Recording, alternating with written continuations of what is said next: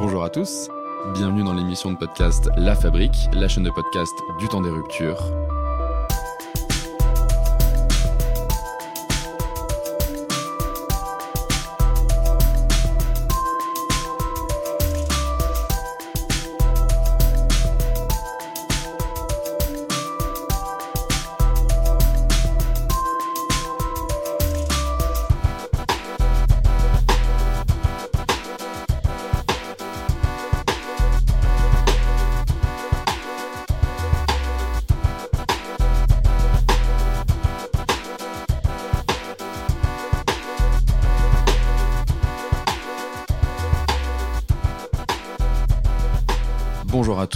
Nous allons aborder aujourd'hui la deuxième partie de notre entretien avec Johan Chapoutot, auteur du Grand Récit. Après une première partie consacrée au grand récit chrétien, au récit euh, marxiste, au récit euh, fasciste, nazi, ainsi qu'à l'existentialisme, on va aborder dans cette seconde partie euh, justement la question de la sortie du récit, qui est une question éminemment contemporaine, qui revient un petit peu sur le, dans, l'actualité, notamment dans le, dans le débat public. Johan Chapoutot, vous avez dans, dans votre ouvrage, euh, il y a ce, chapitre un peu charnière, un peu intermédiaire, que vous consacrez à ce que vous avez, ce que, Roland Barthes appelait euh, l'écriture blanche. Euh, en, deux mots, mais je vais vous laisser évidemment développer plus longuement là-dessus, c'est-à-dire en fait à cette incapacité à écrire le réel après la Seconde Guerre mondiale, c'est-à-dire après Auschwitz et Hiroshima, la fin des désillusions, une forme de fin du progressisme, en tout cas de cette de la foi dans le de la foi dans le progrès qui caractérise la période moderne, et euh, que Adorno avait ciselé en une phrase euh, assez assez assez élégante et qui était après Auschwitz, il n'est plus possible euh, d'écrire un poème. Et justement, il y a cette euh, écriture dont vous allez nous parler, mais qui symbolise justement cette méfiance, notamment vis-à-vis -vis de la langue, du langage et des excès dans lesquels elle nous plonge. Oui, Roland Barthes a parlé dans les, dès les années 50 hein, de cette écriture blanche qui se caractérise par euh, une très grande pauvreté de moyens littéraires. Bref, une écriture alittéraire au fond, une écriture qui renonce à sa littérarité parce que, comme le dit Adorno, vous citiez, au fond, faire de la littérature comme avant, ou faire de la poésie comme avant, avec les mêmes moyens, les mêmes ressorts, ce serait barbare, dit-il. Ce serait barbare, ce serait indécent. D'une part parce qu'il y a eu une césure anthropologique majeure avec euh, Auschwitz et Hiroshima. On a vu ce que l'homme était capable de faire à l'homme. Et d'autre part parce que, comme après la Première Guerre mondiale, on inculpe, on met en inculpation la littérature comme ayant été un des moyens qui a permis par l'argumentation logique, par la propagande, par euh, les ressorts de la conviction, qui a permis d'arriver au crime majeur que l'on a que l'on a connu. Donc, plus possible de faire la littérature comme avant. C'est quelque chose qui était présent hein, dès la fin de la Première Guerre mondiale. Hein, quand on pense à Dada, quand on pense aux surréalistes, quand on pense au procès de Maurice Barrès mis en scène à titre euh, purement euh, posthume de par les par les surréalistes, il y avait déjà ce procès de la littérature et d'une littérature qui depuis Homère au fond ne servait qu'à chanter la guerre et qu'à pousser les hommes à faire de la guerre. Hein, je vais chanter la colère d'Achille. C'est ça la littérature, au fond, euh, disait-il. Mais cette remise en cause, elle est d'autant plus euh, profonde et, euh, incisive hein, après, la Seconde Guerre mondiale, pour la raison que l'on sait. Moi, j'ai intitulé ce chapitre d'une voix blanche parce que ça, me parle beaucoup. D'une part, je voulais pas plagier Barthes, et d'autre part, ça indique bien l'idée de la voix blanche. Ça indique bien cette perte de la parole. On, est tellement sidéré par ce qui s'est passé, parce que l'on constate qu'on n'arrive même plus à parler. Et c'est quelque chose que j'ai retrouvé dans la poésie allemande de, l'immédiate fin de la guerre, que je cite, hein, j'en cite des, euh, pièces, des, des œuvres. Euh, une poésie qui euh, ne sait tellement plus rien dire et qui a tellement perdu la maîtrise du langage, parce que dans le cas de l'Allemagne, le langage, c'est forcément le langage nazifié, c'est l'allemand euh, tordu par les nazis et transformé en outil de domination et de crime qu'on ne peut plus faire de la littérature allemande. Voilà. Et donc on, revient de manière un petit peu euh, tâtonnante, pas à pas, vers le sens, mais vraiment comme un, un aveugle euh, qui essaie de, se repérer dans son univers et qui essaie de toucher les objets. Donc on décrit des objets. La, la poésie devient purement, euh, purement purement énonciatrice, purement descriptive.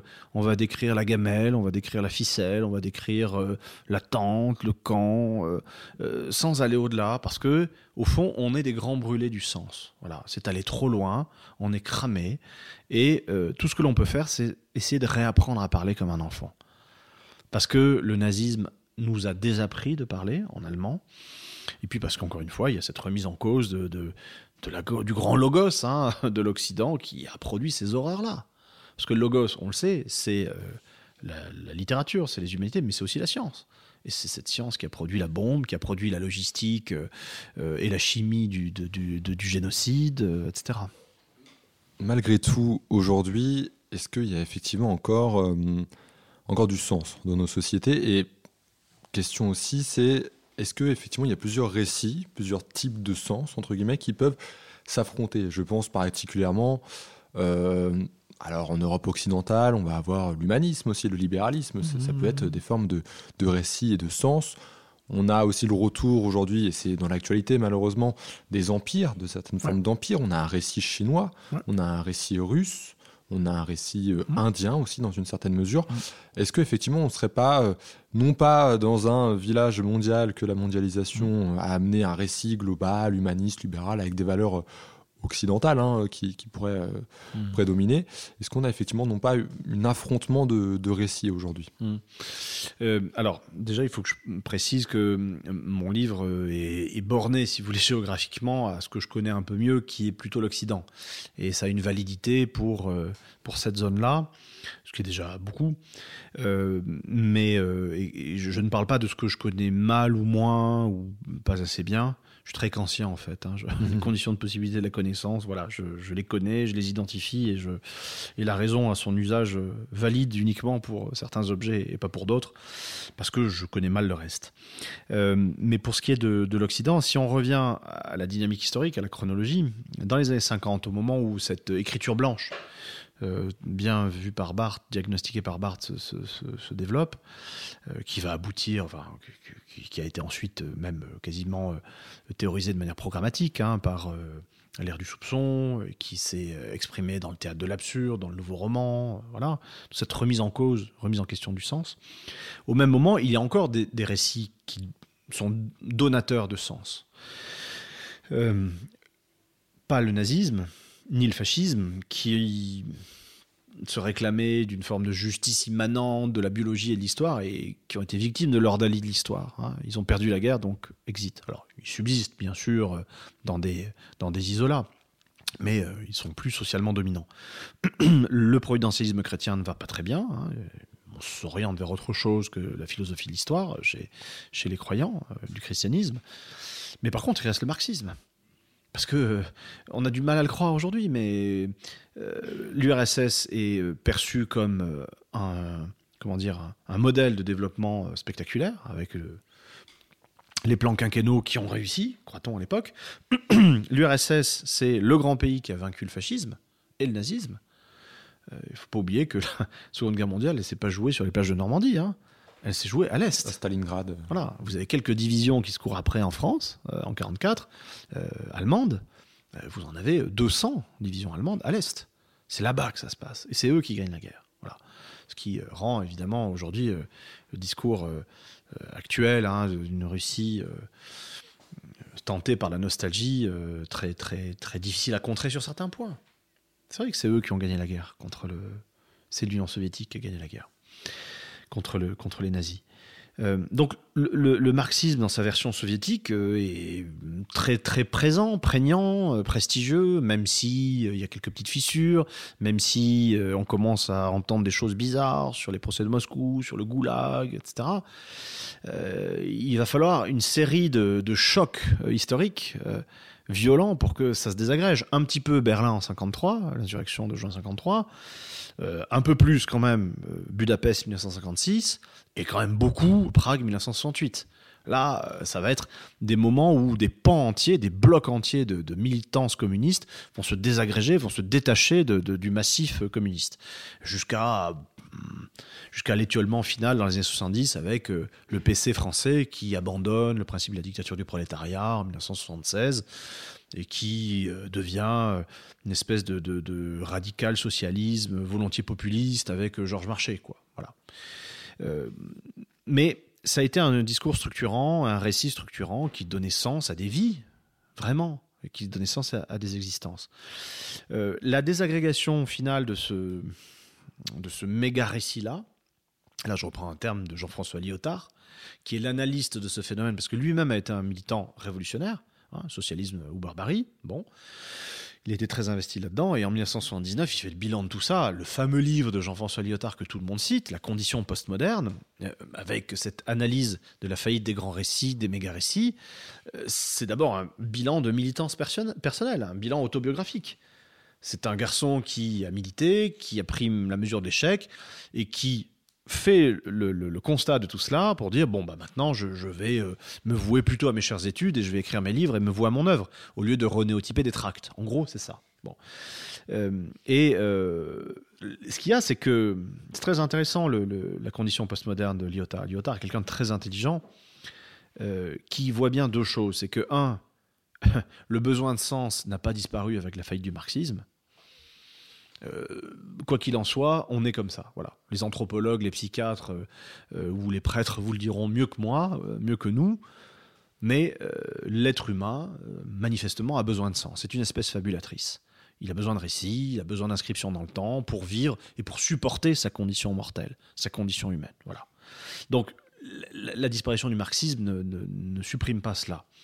et la deuxième chose qu'il constate, très bien, c'est que, euh, au fond, la fin des grands récits, euh, notamment du récit marxiste, qui lui était plus familier, n'est pas du tout quelque chose qui doit être déploré. C'est au contraire quelque chose de très libérateur, dit-il.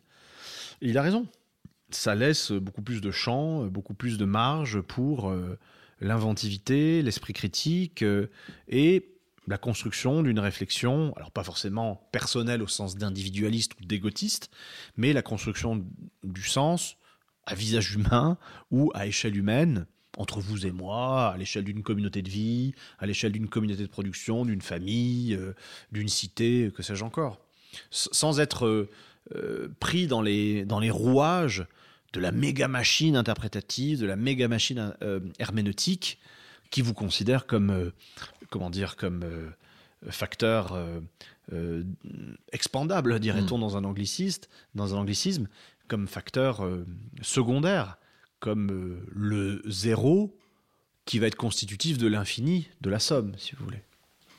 Justement, vous parlez de Jean-François de Jean-François Lyotard, on allait, on allait y venir. Effectivement, dans la condition postmoderne, il, parle, il commence évidemment par ce bilan de militantisme personnel, euh, notamment communiste, où il, a passé des heures, euh, des heures carrées à écrire des tracts, à avoir des querelles byzantines sur où s'arrêtait euh, telle classe, où commençait telle autre classe. Bon, ça, c'est assez, c'est presque le folklore militant finalement. Mhm. Euh, mais il y a également, donc dans cette, il y a la faillite du récit marxiste, mais il y a également quelque chose de plus profond qu'il identifie et qui est la faillite des récits en tant que capacité à intégrer le savoir euh, et la production de connaissances dans un tout. Je, vous citez euh, justement la condition postmoderne, dans lequel il écrit Ce terme postmoderne que j'emprunte aux Américains désigne un état de la culture. On peut appeler moderne les sociétés qui ancrent les discours de vérité et de justice sur des grands récits historiques scientifiques. Bien sûr, on rencontre là des variantes multiples. Les jacobins français ne parlent pas comme Hegel, mais toujours le juste et le bien se trouvent pris dans une grande odyssée progressiste.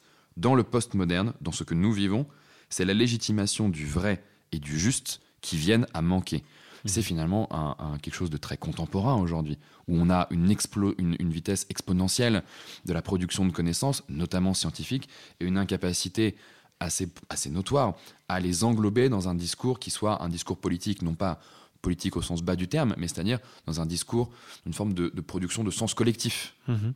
De commun. Hein. De commun, exactement. Mais non, c'est très, c'est très puissant ce que dit euh, Lyotard ici, parce que effectivement, il, identifie la, la, modernité politique, culturelle, citoyenne, euh, à euh, cette, au fait d'être référé à. Voilà. L'individu est référé à une odyssée, dit-il, et les composantes de cette odyssée, ou les valeurs qui jalonnent ou qui structurent cette odyssée, sont référées à une fin commune, voire à une transcendance. Au fond, les, les, historiens des révolutions du 19e siècle, comme de la Révolution française, ont bien montré que sur les barricades de 1848, euh, Jésus euh, voisine avec le drapeau rouge. Il y a une religiosité qui est là. Euh, il y a une acceptation de, la transcendance, ce qui n'est plus, ce qui n'est plus le cas aujourd'hui.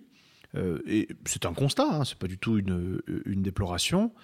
Et avec cet évanouissement des références ultimes ou dernières et de ces transcendances-là, ce phénomène-là va de pair avec euh, le fractionnement, euh, là aussi exponentiel, hein, très rapide, euh, à la fois des, autorités, c'est-à-dire des, producteurs ou productrices de messages, et des, canaux d'information.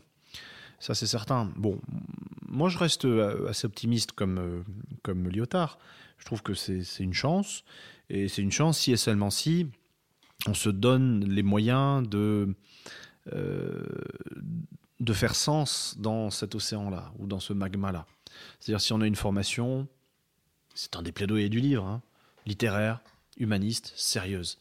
Parce que euh, sans formation de lecteur ou de lectrice, sans formation intellectuelle, littéraire, sans le fait de savoir distinguer un sujet d'un complément, euh, sans savoir faire une concordance des temps, sans distinguer les registres de langage, sans identifier les locuteurs, etc., on est perdu, on est noyé et on coule on coule. C'est ce qu'on constate euh, chez euh, beaucoup de nos contemporains qui sont euh, complètement submergés dans, le magma des réseaux sociaux. On peut surnager et on peut rester un acteur et, un sujet au sens propre du terme, sujet de sa propre intelligence, sujet de sa propre vie, si et seulement si on est formé à lire et à, écrire et donc, et donc à penser. Et de ce point de vue-là, sans être euh, complotiste ou je ne sais quoi, il y a quand même une corrélation euh, très inquiétante entre la montée des autoritarismes, y compris du libéralisme autoritaire que nous connaissons dans ce pays, et la, hum, comment dire, le, le, le, le fait que les études littéraires soient de plus en plus passées de saison c'est tout bénéfice en fait pour un pouvoir d'avoir des gens qui ne savent pas lire et qui ne savent pas écrire. C'est l'oubli des humanités d'une certaine manière. Totalement. Euh, ça a été justifié euh, après la Seconde Guerre mondiale par le fait que euh, on devait former des techniciens et des ingénieurs. Très bien. Mais maintenant, on voit bien que ce c'est pas des techniciens ou des ingénieurs qu'on forme. On, est en train d'armer les, les, cohortes massives des écoles de commerce. Des gens qui servent à rien, concrètement. Hein, avec l'explosion des bullshit jobs. Ces gens-là ne, servent strictement à rien. Un technicien, un ingénieur, oui, je vois. Un scientifique, très bien. Un prof de lettres, je vois. Mais euh, les chargés de production, de mission, de projet, de machin, de trucs, sont les bullshit jobs contemporains qui ne servent strictement à rien qu'à occuper des gens ou qu'à amuser la galerie. Euh, et euh, c'est tout à fait corrélatif du fait que un libéralisme autoritaire monte, les humanités continuent à se désagréger parce que ça arrange n'importe quel pouvoir d'avoir des gens qui ne savent pas lire, qui ne savent pas écrire, qui sont noyés euh, par la moindre opération de com, à laquelle se réduit la politique actuellement. Enfin, la politique du pouvoir. C'est assez drôle parce que vous parlez des bullshit jobs et de, et de 1848. Alors, deux choses totalement oui, séparées. beaucoup là, embrasse large. Mais, mais, mais, mais, ça me fait pas, ça, ça me, c'est très large, c'est génial. Moi, je, alors je, je, fais des connexions entre tout. Moi, ça me fait penser aux, aux euh, ateliers nationaux après 1848, vous voyez, où effectivement euh, le, le, le, pouvoir euh, libéral, la bourgeoisie libérale républicaine fait des mhm. concessions aux ouvriers et leur donne à ce moment-là des des travaux qui ne servent strictement à rien, de déplacement de la Terre, c'est un petit mmh. peu pareil. Euh, bullshit job avant l'heure en 1848. Mmh. euh, alors, rien à voir avec 1848 ni les bullshit jobs. Je vais revenir sur l'art. Mmh. Vous avez tout à l'heure parlé, euh, c'était très intéressant, des poètes. La poésie, effectivement, euh, qui est une forme d'art, hein, après, après la Seconde Guerre mondiale, et la poésie dans ce contexte de perte de sens. Qu'en est-il des autres arts? Qu'en est-il de de la peinture, par exemple, ou de la musique. Moi, je peux mm. penser à un Picasso, je pense à beaucoup d'autres personnes. Mm. Euh, même à un Miro par exemple, ou, à tous ces nouveaux styles, par exemple dans la peinture, dans le cinéma aussi d'une certaine manière. Mm. Euh, et même l'art contemporain. La grande question de l'art La grande contemporain. question oui. de l'art contemporain. Eh oui. Comment, euh, comment l'art euh, fait-il face à cette perte de sens? Mais là, comme tout à l'heure, quand vous parliez d'Inde, je vais, euh, je vais plaider l'ignorance. L'ignorance et, et, et l'inculture, et c'est vrai d'ailleurs. Bon, j'ai une culture d'honnête homme, mais, mais qui va guère au-delà. Je me suis aventuré sur des terrains que je maîtrisais un peu mieux, et c'est la littérature notamment. Euh, pour le reste, je suis, je suis assez sec. Alors, on m'accuse déjà suffisamment de, de, de, de brasser le large et de faire beaucoup de connexions au risque du court-circuit d'ailleurs, euh, pour ne pas que je- je- j'exagère et que j'aille sur des terrains que je maîtrise vraiment pas. Il y a, il y a une question autour de laquelle on, tourne en fait en réalité depuis tout à l'heure et même depuis la, première partie de, cette, de cet entretien, qui est euh, dans le récit en fait la capacité productrice de sens. On a évoqué le mot plusieurs fois. Vous avez lors de l'entretien précédent euh, évoqué, dit de manière très succincte et, et de manière très naturelle, mais je pense qu'il faut insister un peu là-dessus en disant dans les, les- la philosophie occidentale, parce que finalement c'est un peu de ça dont on parle. Donc en fait, dans l'histoire de nos représentations, même Mhm. plus précisément, euh, on, a, on considère d'ordinaire euh, que la nature, c'est le règne de la nécessité. C'est réglé par la causalité, donc euh, causalité divine avant, causalité physique à partir de la révolution galiléenne. Et le règne humain, le règne du social, le règne de la culture, c'est le règne de la liberté. Donc il y a cette, finalement cette bipartition, cette disjonction assez nette entre d'un côté nature-nécessité et de l'autre culture et liberté. Finalement, les récits sont euh, une manière de court-circuiter un petit peu cette, la, nécessité d'affronter la question de la liberté. Et le récit, parce qu'il est producteur de sens, arrive toujours à ramener ce qu'on appelle évidemment la raison dans l'histoire. Euh, Est-ce que finalement, il y a, dans les troubles que nous vivons aujourd'hui, il n'y a pas, dans cette faillite des grands récits, c'est la faillite finalement de ce qu'on a appelé l'historicisme, c'est-à-dire de cette raison dans l'histoire. Mhm. C'est-à-dire le fait que les choses qui arrivent sont inéluctables. Elles devaient arriver telles qu'elles arrivent. C'est la foi dans le, dans le- la foi dans le progrès, typiquement un avatar de ça. Euh, Malraux disait que le tragique de la mort, c'est qu'il transforme euh, la vie en destin. Mhm. Euh, c'est nos choix, nos choix en destin, je crois. Euh, Est-ce que justement dans le- les troubles, les, les- dire cette forme de désorientation contemporaine euh, à laquelle, dans laquelle nous baignons, il n'y a pas justement cette faillite à produire du sens et donc nous livrons à une forme de liberté qui est vertigineuse, on le, qui est vertigineuse. Et c'est là que, tout à fait, euh, tout à fait raison. C'est là qu'on en revient à à l'existentialisme dont on parlait, euh, à c- cette espèce d'angoisse de la liberté. hein. Euh, la liberté, les, récits, euh, religieux ou autres, sont là pour nous faire oublier cette liberté et pour nous dire que nous avons euh, une essence, euh, une position dans le monde et une vocation. On n'est pas libre de, notre devenir ou de notre comportement. On a une essence, on a euh, une situation et on a une vocation. On est appelé à faire quelque chose. Euh, quand tout cela euh, se dissout, on se trouve face à une liberté totalement vertigineuse dont on se garde. Parce que, comme le dit Heidegger, il est quand même difficile d'être sur la ligne de crête entre la béance de l'avant et la béance de l'après. Hein, je, ne, viens de nulle part et je vais nulle part. Bon, entre les deux, on est là. C'était déjà un peu l'intuition de Pascal. hein. Euh, C'est pour ça que Pascal est très très présent au XXe siècle. Il y a un renouveau pascalien, moi, que je trouve partout. hein. On le trouve chez les romanciers existentialistes euh, des années 30, auxquels, euh, au nombre desquels on peut compter Malraux. Mais Pascal est- est vraiment très présent, sauf que Pascal s'en tire par, à destination de ses, de ses, euh, de ses amis, euh, s'en tire par le pari, le fameux pari pascalien. Bon. Et puis à titre personnel, il s'en tire par la conversion. C'est la nuit de Pascal, c'est joie, joie, pleurs de joie. Bon. Euh, Quand il n'y a pas joie, joie, pleurs de joie, il y a quoi? Bah, Il y a des possibilités de, de, de s'en sortir autrement par ces, par ces grands récits que, que l'on évoque depuis tout à l'heure, effectivement, qui nient la liberté et ou qui la contestent ou qui l'encadre. qui la remplace par euh, la, la nécessité. Alors, c'est le matérialisme historique marxiste, bon, dont à peu près toutes les prévisions, parce que c'est à ça qu'on euh, euh, peut juger la validité d'un modèle qui intègre la nécessité, c'est sa faculté prévisionnelle. Bon, toutes les prévisions du marxisme se sont révélées fausses, hein, du marxisme scientifique. Euh, la baisse tendancielle du taux de profit, la paupérisation des masses, non, ça s'est pas passé comme ça. Bon, voilà. Euh, idem pour les, pour les nazis. hein. Euh, pour les nazis, euh, il y avait l'idée selon laquelle il y avait une nécessité de l'excellence germanique qui allait aboutir à la domination germanique sur le continent. Bah non, ça s'est pas passé comme ça. Aujourd'hui, il y a une sorte de euh, si, si, on pouvait parler de, de théodicée à une certaine époque, et si on pouvait parler de biodyssée dans le cas nazi. Est-ce qu'on peut juste préciser ce qu'est la théodicée? Parce qu'on a parlé de la mise tout à l'heure sans évoquer le terme, mais si on peut juste le préciser. Le...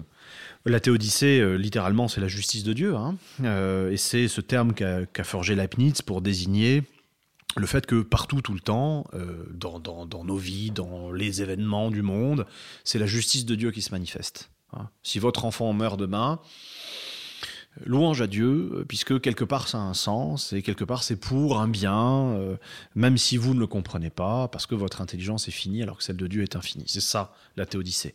Donc on a pu parler de la théodicée à une certaine époque. Avec les nazis, on peut tout à fait parler de biodyssée, je trouve, hein, puisque c'est la nature qui régit, qui gouverne et qui, dispose. Et aujourd'hui, on pourrait parler d'une sorte de, d'emporiodicée, hein, en reprenant le, terme grec qui veut dire euh, le marché. Hein c'est euh, le néolibéralisme euh, fait fond sur cette idée selon laquelle le marché, dans sa version, euh, on va dire, fantasmatique, mystique de la main invisible héritée d'Adam Smith, qui est totalement mal comprise d'ailleurs par les néolibéraux, le marché est l'instance supérieure qui va tout régler. Vous confiez tout au marché. Vous confiez votre santé, vous confiez vos gosses, vous confiez le, euh, le destin géoclimatique de l'humanité avec le marché euh, carbone, etc. etc. C'est la grande divinité ou la grande force ou le grand esprit du monde qui va, comme par miracle, réguler au mieux, de manière optimale, l'existence humaine, de telle sorte que on peut tout lui confier. Hein y compris la santé, les enfants, euh, euh, l'air qu'on respire, euh, etc. Et, ça, c'est peut-être un dernier avatar de, de grands récits, mais de grands récits très faibles, réduits vraiment à une forme très squelettique, qui est le, récit néolibéral actuel, qui estime que, pour le coup, il n'y a plus de liberté, parce qu'il n'y a pas d'alternative. Hein. Je cite évidemment Margaret Thatcher, mais qui est la devise de tous les néolibéraux. Il n'y a pas d'alternative. La dette, c'est mal. Euh, il faut faire des économies dans les services publics, il faut euh, baisser les impôts, euh, il faut faire advenir le ruissellement par une baisse, des charges, etc. Bref, c'est une série de dogmes comme ça qui sont catéchétiques, hein, qu'on ne peut pas contester parce que il n'y a pas d'alternative. Vous n'êtes pas libre, à tel point que la démocratie elle-même est remise en cause. Hein. Wolfgang Schäuble, ministre allemand des Finances puis président du Parlement, disait que à propos de la Grèce, que on n'allait quand même pas changer les règles en fonction des scrutins électoraux. C'est pas parce que les Grecs votaient à gauche qu'on allait changer de politique. Parce que au-dessus de ces misères-là humaines que sont les scrutins électoraux, il y a la grande loi, les grandes lois du marché, qui imposent de faire ceci et de ne pas faire cela. Il n'y a pas d'alternative. Alors, c'est très intéressant ce que vous dites, et du coup, ça me donne envie de rebondir sur deux choses. Sur les, nouveaux récits contemporains, vous avez parlé de Thatcher, évidemment, avec euh, sa phrase euh, Il n'y a pas d'alternative ». Thatcher a une autre phrase quand elle dit euh, Il n'y a pas de société, il n'y a que des individus libres.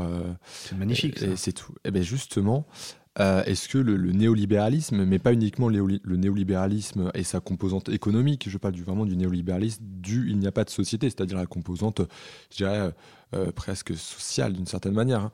Euh, ce n'est pas un nouveau récit, par exemple? Si, ça en est un, mais faible. Individualiste. Euh, voilà. D'une part, parce qu'il était individualiste, et d'autre part, parce qu'il s'adresse aux, vainqueurs. Euh, comme le dirait un, éminent poète contemporain, il y a ceux qui ont réussi et ceux qui ne sont rien. voyez? Voilà. Eh bien, bon, D'ailleurs, le néolibéralisme ne faisant ici que recycler le vieux darwinisme social de la fin du 19e siècle, ceux qui ont réussi, ceux qui ne sont rien. Eh bien, euh, ce discours, ce récit néolibéral, il s'adresse aux vainqueurs, il s'adresse à ceux qui ont réussi et qui euh, bah, vont revoter pour euh, le, même sourire Colgate qui a 5 ans, parce qu'ils sont les bénéficiaires, les vainqueurs de, de tout cela, et qu'ils en jouissent dans leurs intérêts matériels les plus égoïstes. Voilà. Mais au-delà de ça, ce n'est pas un récit qui s'adresse à la euh, totalité de la société. Même ces mots mêmes ne mordent pas. Startup Nation, euh, euh, management participatif, je sais pas quoi. Enfin bref, toutes les conneries dont on nous rebat les oreilles depuis depuis quelques années, ça ne s'adresse qu'à une techno-élite urbaine très limitée au fond, et à ceux qui aspirent à en faire partie pour les autres, qui sont en prise avec une autre forme de réel que le réel managérial qui n'en est pas un, c'est différent. Rapidement, sur la, sur la question vraiment plus euh, sociale, ce que j'entends par le néolibéralisme de ce point de vue-là, c'est vraiment la liberté, mais la liberté absolue d'un homme sans contrainte, détaché de tout sens commun, sans finalement son récit structurant globaux en fait. Alors là, là, on passe à autre chose, on passe à l'ultralibéralisme. C'est ça, voilà. Pour le coup.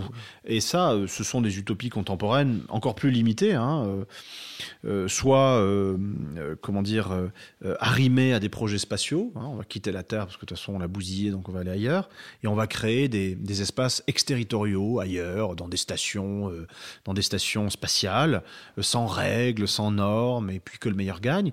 Ou alors soit sur le, mode d'un modèle insulaire. Hein, il y a des projets comme ça, euh, post-apocalyptiques hein, d'ailleurs, euh, que l'on voit fleurir euh, chez des gens comme Bezos et les autres là. des projets de, cités insulaires avec des modules qui flotteraient sur l'océan, où il n'y aurait pas de règles. Hein peut-être une règle qui imposerait de, à deux voitures de ne pas se croiser au même moment. Bon, mais c'est tout. Pour le reste, pas d'impôts, pas de sécurité sociale, euh, une, un foisonnement des armes à feu, enfin tout ce qu'on veut. bref, une espèce de, régression. Euh, euh, infini. Un, retour presque à l'état de nature. Euh, oui, et, à quelque chose qui n'a sans doute jamais existé humainement, hein, qui est une pure fiction, un pur fantasme, mais en tout cas un fantasme euh, d'ordre quasi érotique hein, pour ces gens-là qui, le désirent, ce, truc-là, pour exprimer leur pleine puissance, etc. Non, mais si je parle de désir érotique, il suffit de voir la, forme de la fusée de Jeff Bezos pour voir que ces gens-là ont un vrai problème quand même. C'est un phallus. voilà. Il y a vraiment une une confusion entre virilisme, euh, ce que j'appelle l'illimitisme hein, dans ce livre, l'idée que ce n'est même plus sky is the limit, comme on disait à Wall Street dans les années 80 pour faire du fric. Là, euh, sky n'est même plus the limit. C'est-à-dire qu'on va dans l'espace dans des phallus géants et puis on va créer des cités utopiques euh, où le meilleur va gagner, les armes à feu vont proliférer, il n'y a pas de règles, on fait du fric, on viole, on tue. Il y, a ces projets-là. Ces projets pas politique, mais ces projets anti-politiques-là. C'est bon sur, sur la question du, néolibéralisme, on voit bien effectivement cette cette forme d'anomie qui, prospère sur une forme quasiment d'anomie et de, de, de, nostalgie d'un sens, sens perdu, cette forme de récit qui est réduit quasiment, qui est une forme de méta-récit, qui est réduit à sa, à, ses pures euh, caractéristiques mmh. formelles, à savoir une forme de transcendance que serait le marché, cette notion de mystère, c'est-à-dire mmh. on ne sait pas comment ça advient, mais ça advient, euh, et de confiance dans une forme de, programme. Mais euh, si on met ce, cet intermède, que bon, on peut considérer légitimement que les temps présents notamment la crise écologique, vont mettre fin à cet intermède qui était peut-être aussi très lié à l'ivresse des vainqueurs, à cette forme d'occidentalisme dont on, revient aujourd'hui, lié à la chute de l'URSS et à la fin de la guerre froide. Que Dieu vous entende s'il existe. mais et, mais euh, il y, a, y, a, deux, y a deux, deux récits, euh, enfin deux récits, deux, deux potentiels de récits. Euh, vous venez parler de l'ilimitisme, et après on parlera peut-être plus de l'écologie, et je pense qu'on parlera également un petit peu de l'Europe. mais il y a, en tout cas, pour là rester tout de suite dans la, suite de ce que vous venez de dire sur l'illimitisme, le transhumanisme, ou ce qu'on a appelé euh, le post-humanisme, euh, qui, dont les caractéristiques principales sont en fait de maintenir une foi dans le progrès technique en tant que capacité, en tant qu'il peut améliorer l'homme, en fait, finalement. Euh, et on retrouve ça, et notamment chez certains qui sont aussi partisans des, utopies de, de, des stations spatiales, comme, mm-hmm. comme non pas Jeff Bezos, mais l'autre, Elon, Musk. Elon Musk. il y a, en fait, il y a quand même, vous voyez, donc là, il y a effectivement, il y a ceux qui sont typiquement comme Elon Musk, on va dire des, contemporains qui sont pas forcément très versés dans euh, l'histoire ou, euh, ou l'histoire des idées, mais euh, chez des, transhumanistes plus conséquents, vous retrouvez des références à l'immédiate post-révolution, à ce, cette, le projet positiviste. Mmh. il y a des références chez les transhumanistes conséquents à des penseurs comme Condorcet, voire même à Descartes, le maître et possesseur de la nature. Euh, il y a en fait des, personnes qui essaient de retrouver du sens dans la poursuite du projet humaniste qu'on peut traiter d'un revers de main parce que des, gens qui sont un petit peu bouffons comme, euh, comme Elon Musk tendent à décrédibiliser beaucoup ça, mais il y, a, quelque chose de plus profond qui se joue là, qui est en fait finalement la survie de l'humanisme et qui est également très lié à la question écologique. Alors, il faut, s'entendre euh, sur le sens de, l'humanisme, parce que ce que vous décrivez là, c'est très juste cette référence à Condorcet comme à Descartes, euh, l'illimitisme contemporain dans lequel s'inscrit clairement le transhumanisme, qui n'est pas tant une amélioration de l'humain qu'une amélioration des performances de l'humain, euh, c'est une manière de, sauver les lumières malgré elles, en fait. Les lumières au sens technoscientifique du terme. Parce que le projet euh, des lumières au sens technoscientifique, pas au sens juridique ni au sens moral, hein, mais dans ce sens technoscientifique et économique, ça aboutit à euh, une civilisation thermo-industrielle, dont on voit les limites, voire les désastres. Et donc, ça, le constat du désastre, euh, bon, il est encore nié, mais, il est nié par des farfelus. Il est maintenant euh, ancré même par ceux qui sont des illimitistes convaincus, comme les Bezos, Musk et autres milliardaires euh, spatiaux. Et pour eux, il s'agit de sauver, euh, sans, le savoir, hein, sans savoir de quoi ils parlent, de sauver cette, euh, utopie des Lumières de l'amélioration continue de l'esprit humain, hein, comme disait, euh, disait Condorcet dans son fameux tableau des progrès de, de l'esprit humain. C'est-à-dire voilà, il n'y aurait pas de limite. Euh, comme la Terre se révèle euh, euh, sublunaire, hein, disait Aristote, se révèle périssable, et eh bien quittons-la et puis allons sur des planètes qui interdisent toute forme de vie, ce qui est quand même très intelligent comme raisonnement et comme, comme perspective. Voilà, donc c'est une manière de. voilà, exactement, cet illimitisme contemporain dont le transhumanisme fait partie, est une manière de, de, de de remettre euh, les lumières euh, euh, sur le devant de la scène, mais des lumières complètement déconnectées d'une grande partie de ce qu'elles étaient, c'est-à-dire la théorie des sentiments moraux, c'est-à-dire la loi morale kantienne, qui n'aurait pas vraiment accepté, qui pas vraiment accepté la destruction du vivant et la destruction de l'humanité à laquelle nous travaillons activement en ce moment. Donc là, il y a une une occasion peut-être aujourd'hui de, d'être plus intelligent que qu'on l'était auparavant, d'être plus internaliste au lieu d'être externaliste, de se vouloir maître et possesseur de la nature, productiviste, euh, extractiviste et, euh, et réifiant pour euh, sauver le vivant dans son entier. Hein. Pas sauver la planète, ça c'est planète. elle vivra très bien sans nous, hein. ou elle vivra pas sans nous. En tout cas, voilà, c'est du minéral. Mais sauver le vivant que nous sommes en train de détruire à une vitesse euh, accélérée par rapport à ce que nous connaissons. Eh bien, ça nous amène du coup à la question, à la question relative à, ce, que, ce qui émerge aujourd'hui dans le, dans le débat, parce que du, fait d'une prise de conscience quasi anthropologique, euh, notamment on pense aux réflexions sur l'anthropocène, euh, qui est l'écologie politique. Mm-hmm. C'est quelque chose qui est absent de votre ouvrage, mm. assez étonnamment. J'imagine que c'est nécessairement un choix délibéré on, voit aujourd'hui les, efforts intellectuels qui doivent être fournis pour essayer de construire un récit écologique qui pose d'innombrables problèmes, notamment dans notre rapport, on vient de le dire, aux lumières, au projet des lumières, également euh, dans notre rapport au temps, euh, dans notre rapport, on faisait la partition entre culture et nature, nécessité et liberté, justement dans ce rapport-là à la nature, qui a un, rapport aujourd'hui très réifié, très, on a vraiment perdu le sens de la physique aristotélicienne, on est vraiment sur une nature très physique, vraiment la nature causale, la causalité newtonienne. Euh, pourquoi avoir évacué cette question, mais pourquoi en tout cas ne pas l'avoir traitée même bah, je, pense l'avoir traité de manière euh, filigranique, en fait, hein, tout au long de l'ouvrage, quand euh, je parle de ces, grands discours qui ont échoué et qui ont contribué à cette, euh, catastrophe que nous vivons en parlant du nazisme, qui a été une période de destruction de la nature et de l'humain, du vivant euh, sans précédent, euh, en parlant de, certains développements euh, staliniens, d'un marxisme prométhéen qui ont abouti à des catastrophes écologiques, en parlant aussi de cet illimitisme contemporain qui continue dans l'idée que on peut tirer sur la corde jusqu'à ce qu'on y passe tous. Euh, donc je, pense en avoir parlé, c'est présent de manière euh, permanente et c'est présent aussi dans la question ou l'intuition qui gouverne euh, ce, travail, comme tout mon travail d'historien au fond, hein, la question de la mortalité, la question de la finitude, hein, que, je travaille, que je travaille autrement. Je voulais pas forcément donner une, place trop grande à, l'écologie parce qu'elle aurait été prépondérante. Elle aurait été prépondérante. J'estimais que ça pouvait faire l'objet euh, de travaux euh, par ailleurs que j'ai un petit peu fait dans des articles bon euh, ultérieurs mais que il fallait vraiment entrer profondément dans cette dans cette question là au prix d'une relecture de toute l'histoire occidentale. Voilà.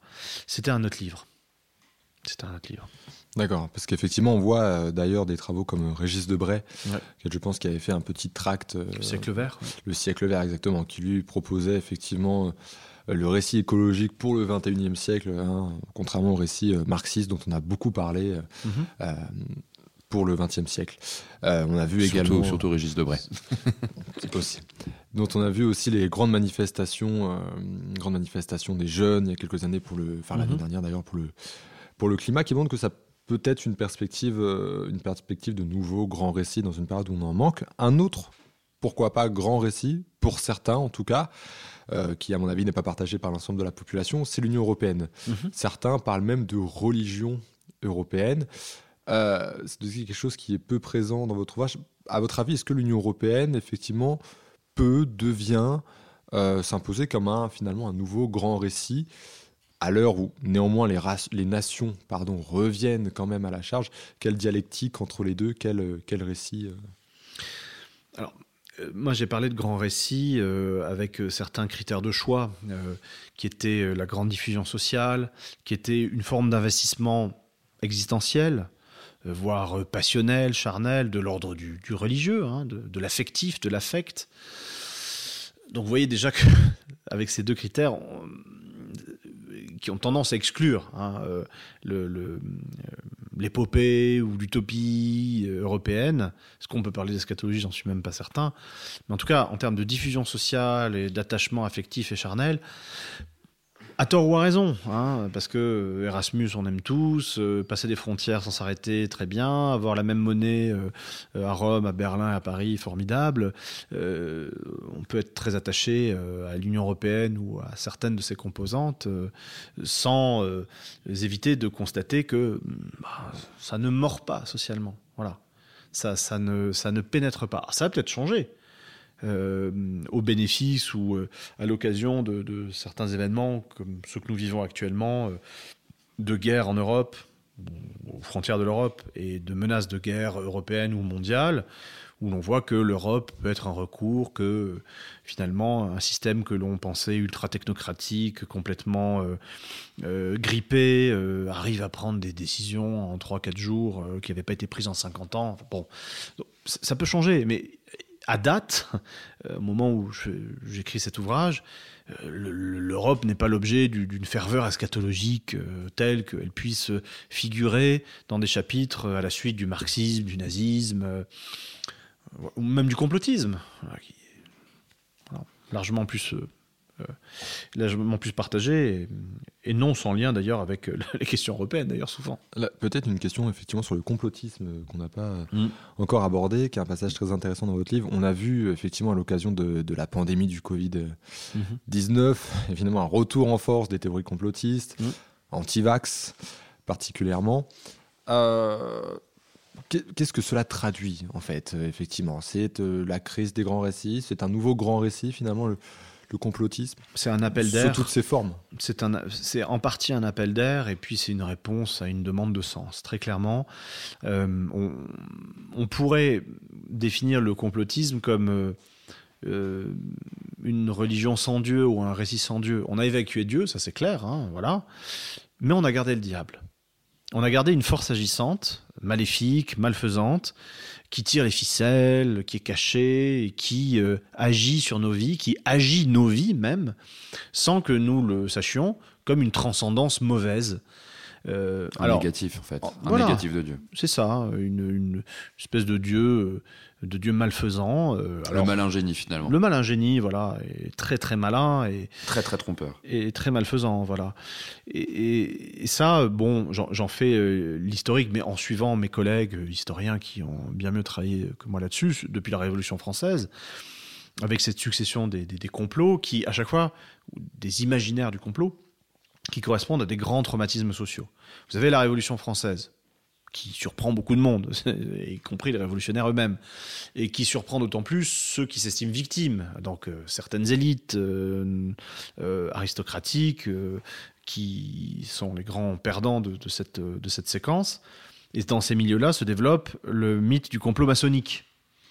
Il y a une force malfaisante, elle-même pilotée par le diable, hein, parce qu'on est encore dans un imaginaire théologique, qui a euh, spéculé sur les grains, affamé les Français pour qu'ils se révoltent et qu'ils décapitent euh, les nobles. Bon.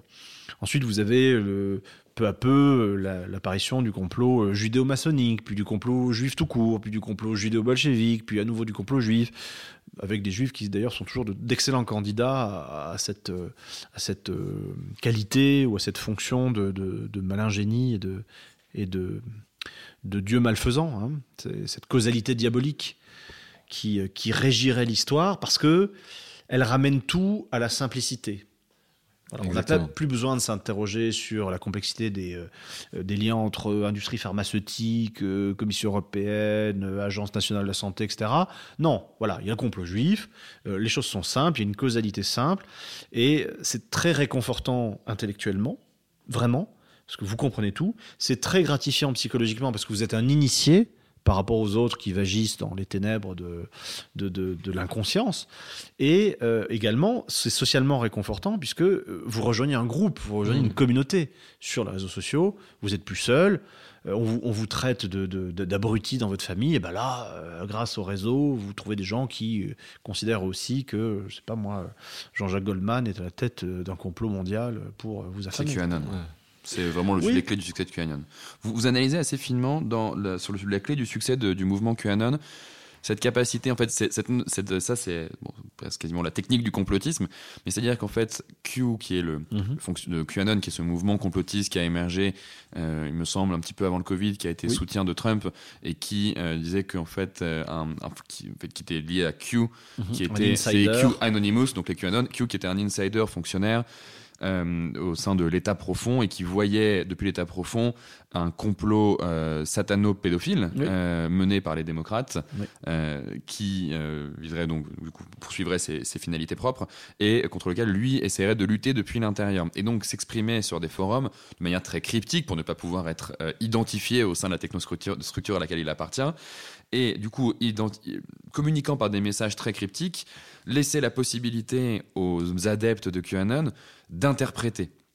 Et donc, du coup, c'était une sorte de, de, course à l'échalote, de concours l'épine de l'interprétation la plus euh, subtile, complexe, personnelle, euh, et donc qui permettait d'avoir une concurrence en fait des récits à partir d'une seule et même phrase. C'est c'est assez saisissant et assez fascinant comme phénomène, c'est-à-dire qu'en fait, on arrive un peu au bout d'une logique très individualiste qui est devient. ça me rappelle, moi, les, un livre quand j'étais petit qui s'appelait L'histoire dont vous êtes le héros. Tout à fait. Il y a un petit côté l'histoire dont vous êtes le héros. C'est exactement ça, et c'est euh, une création littéraire participative.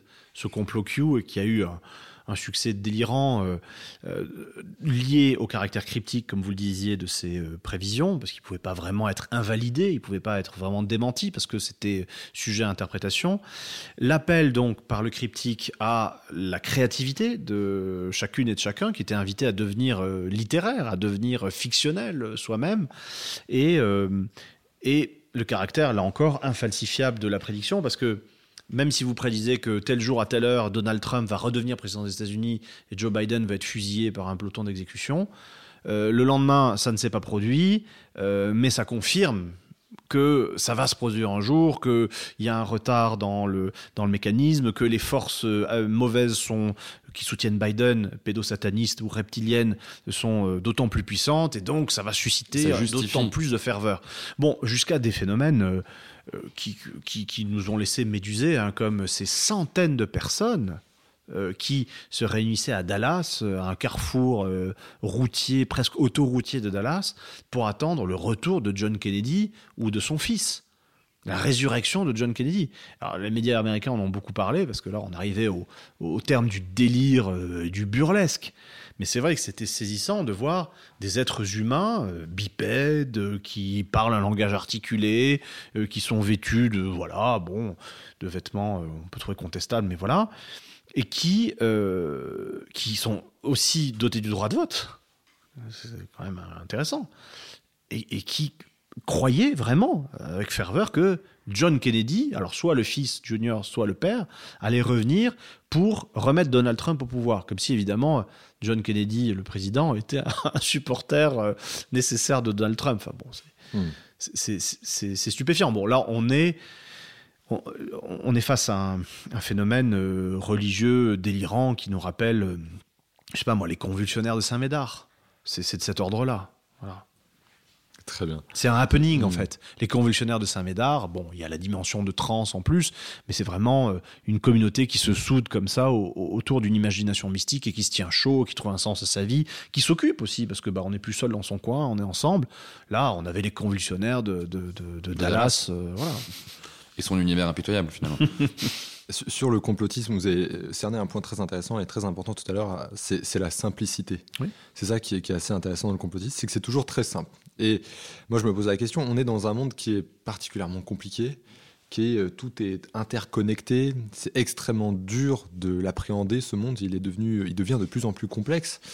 Euh, et donc, euh, je crois qu'en fait, et c'est la question que je vous pose, finalement, le récit n'a-t-il pas n'est-il pas simplement juste, de tout temps, hein, une manière d'appréhender, d'essayer de comprendre, de se structurer intellectuellement le réel pour tenter d'effectivement comprendre le monde dans lequel on vit parce qu'il y a une incapacité de l'homme en plus, encore plus aujourd'hui, mais même de tout temps, je pense, à, simplement comprendre la, complexité mhm. du, monde, euh, du monde dans lequel il est. Et parfois, ce, récit peut être euh, performatif. Je pense à la controverse de Valladolid, par exemple, mhm.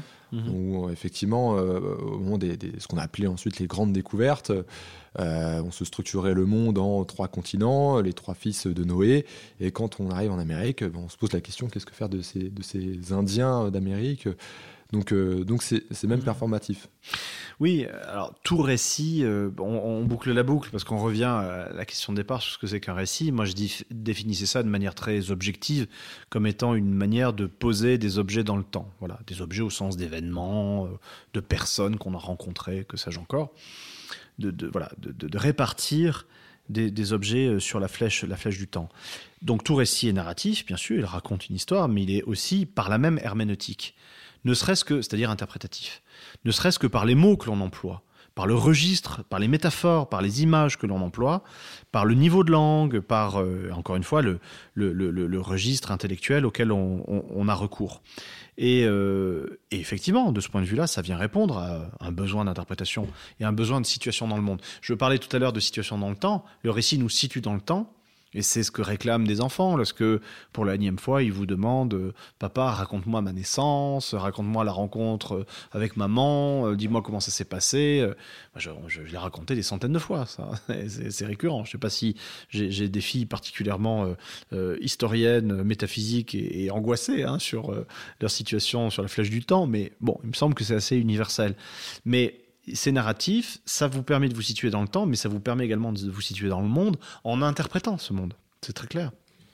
Peut-être assez rapidement, effectivement, sur, euh, pour rebondir, encore une fois, pour boucler la boucle, on parlait du, christianisme dans la première partie de, ce podcast. Euh, quand je dis que c'est performatif, on a vraiment ça avec la Bible. Euh, effectivement, au moment de la controverse de Valladolid, et même ailleurs, dans d'autres moments de l'histoire, euh, ce n'est pas le, réel qui s'impose à la Bible, c'est l'inverse. C'est vraiment la, la Bible qui impose là. On adapte le réel euh, à la Bible, finalement. Ah bah, de toute manière, euh, là, il faut ensuite s'entendre sur le terme de réel, mais que ce qu'on appelle le réel soit en fait codé par nos catégories de perception, nos mots, nos concepts, ça me semble être une évidence que les anthropologues, les linguistes ont bien confirmé quand ils ont montré que chez les Esquimaux, il y a 40 mots pour dire la neige, alors qu'il n'y en a qu'un pour nous, ou trois, la poudreuse, voilà, et, qu'il y en a moins pour, en a moins pour parler de, du, sable chaud, voilà. Donc c'est et là, on en revient à Kant, un des grands esprits de la modernité, une des grandes matrices de la modernité, hein, qui, insiste vraiment sur ces catégories de la connaissance qui donnent forme au monde, qui informent le monde. C'est une des aspirations, puisqu'on en parlait tout à l'heure en termes épistémologiques, c'est une des inspirations de l'histoire euh, culturelle ou de la vision euh, euh, culturaliste de l'histoire, qui a beaucoup d'intérêt, qui apporte beaucoup d'intérêt aux mots, aux concepts, aux catégories, aux représentations de manière générale. Pour finir et clôturer cet entretien, euh, une, dernière question, peut-être, euh, on a bouclé la boucle effectivement sur qu'est-ce qu'un récit, et ça, je suis très heureux. Mais peut-être une dernière question, peut-être plus sur la, recette finalement, la, recette de cuisine. C'est une question peut-être un petit peu bassement pragmatique, mais quelles sont finalement les, les caractéristiques d'un récit d'un grand récit? Moi, à titre personnel, j'en identifierais peut-être deux ou trois, à savoir une origine mythique, mhm. ou généralement peut-être imaginée, fantasmée parfois, ou mythologique, une euh, finalité située sur cette flèche du temps que vous avez évoquée, ou alors justement dans une forme de cyclicité, et la capacité à replacer le temps présent sur un arc temporel qui va de ce début mythique à cette, euh, à cette fin. Finalement, c'est vraiment le, les trois actes d'Aristote, c'est le début, le milieu et la fin. J'ajouterais, vous avez parfaitement raison, j'ajouterais euh, l'investissement affectif en termes d'affect, et l'investissement existentiel que l'on constate euh, dans le nazisme, dans le fascisme, dans le communisme, dans le christianisme, dans, euh, l'illimitisme pour certains, dans le complotisme, hein, ça devient même le sens, l'alpha et l'oméga de leur vie. Bon. Euh, et j'ajouterais également le, le, le caractère créateur de communauté. et enfin, dernier critère, la large diffusion sociale. Le grand récit, il est grand par son extension, par sa diffusion, par euh, les segments de la société auxquels il, s'adresse, et par, euh, pour, on en parlait à propos de, l'Europe tout à l'heure. Bon, est-ce que l'Europe est un grand récit Ça aurait tout pour l'être, mais ça ne mord pas sur euh, suffisamment de, social en fait. Ça, ne va pas assez loin, voilà. Il y aurait peut-être ces, catégories en plus. Mais pour conclure la conclusion, je reviens à ce que disait Jean-François Lyotard. Euh, beaucoup de journalistes m'ont demandé, mais alors, quel grand récit pour aujourd'hui? Alors, il y en a peut-être, mais le fait qu'il n'y en ait pas forcément, personnellement, moi, ne me m'effraie pas. Parce que c'est une chance formidable que d'avoir à construire quelque chose, d'avoir à construire du sens à l'échelle individuelle, à l'échelle d'un groupe plus restreint, euh, à l'échelle de, communautés de vie, euh, à l'échelle micropolitique au fond.